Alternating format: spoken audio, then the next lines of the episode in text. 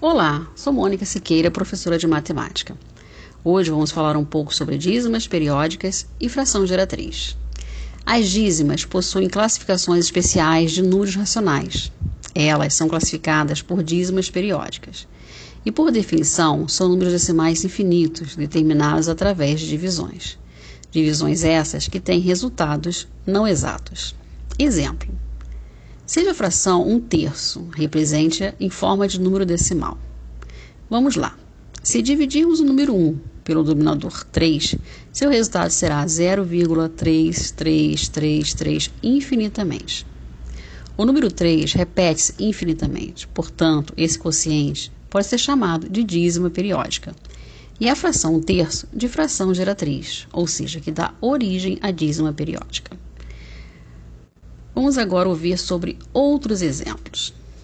15 nonos é igual a 15 dividido por 9, dando 1,6666 infinitamente. Menos 12 81 avos é igual a menos 0,148, 148, 148 infinitamente. 7 180 avos é igual a 0,03, 8, 8, 8, 8 infinitamente. Menos 5,27 avos é igual a menos 0,185, 185, 185 infinitamente. Bom, alguns exemplos de dízimas periódicas e suas frações, respectivamente, geratrizes. Bom, como entender essa transformação? Vou falar sobre alguns exemplos. Prestem bem atenção como calcular. Digamos que eu tenha a dízima periódica 3,21, 21, 21, 21. Como encontrar a sua fração geratriz? Bom, pegaremos a parte inteira 3 e transformamos em um número inteiro 321. Menos 3 divididos por 99. Por que dividido por 99? Na parte periódica, ou seja, aquela parte que se repete, ela é composta por dois algarismos repetitivos, 21, 21, 21. Como são dois algarismos repetitivos, nós teremos o denominador com dois nomes. 321 menos 3 igual a 318. 318, 99 avos. É a fração geratriz de 3,21, 21, 21, sucessivamente de forma infinita. Um outro exemplo, 1,888 infinitamente. Pegamos a parte inteira junto com a parte periódica, 18, menos 1, que é a parte inteira, e dividimos por 9. Por que 9? Porque o período repetitivo, 888, é apenas um algarismo. 18 menos 1, 17. Teremos como fração geratriz 17 nonos. Outro exemplo, 0,26, 26, 26, infinitamente. Pegamos a parte inteira, no caso é zero, então não temos parte inteira, e o período, que é 26. Então, ficará 26 sobre 99, como eu já disse antes, 99, porque o período repetitivo tem dois algarismos. Vamos ver agora 12,3333.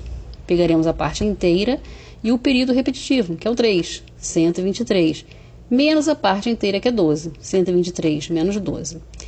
E o denominador vai ser 9, porque o período que se repete é apenas composto por um número, então, 123 menos 12 igual a 111. 111 nonos é a fração geratriz de 12,3333.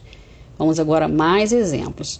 Importante que vocês prestem atenção nos exemplos. Uma sugestão que eu dou é que vocês deem uma pausa no áudio e tentem fazer algumas de, alguns desses exemplos. Um outro exemplo, 17,89898989 infinitamente. Pegamos a parte inteira, juntamos com a parte do período que é 89 e temos o número 1789. Subtraímos a parte inteira, que é 17.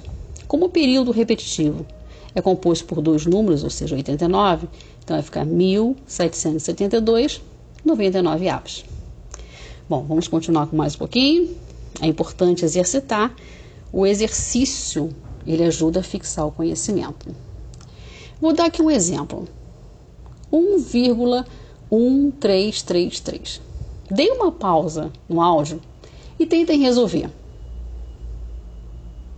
Bom, da mesma forma, pegaremos o número inteiro, a parte inteira, que é 1, a parte não periódica, que é 1, e a parte periódica. Formaremos então o número 113, menos a parte inteira e a parte não periódica, ou seja, 11, sobre 90. Por que sobre 90? A parte que se repete, a periódica, é repetida com o número 3, mas tem 1, que é uma parte não periódica. E no lugar desse 1, nós vamos colocar o zero. Então, ficamos 102 sobre 90 avos. Espero que tenham gostado da aula. Pratiquem, ouçam o áudio quantas vezes for necessário, deem pausa e tentem resolver as questões. Bom, ficamos por aqui. Bom estudo e até a próxima.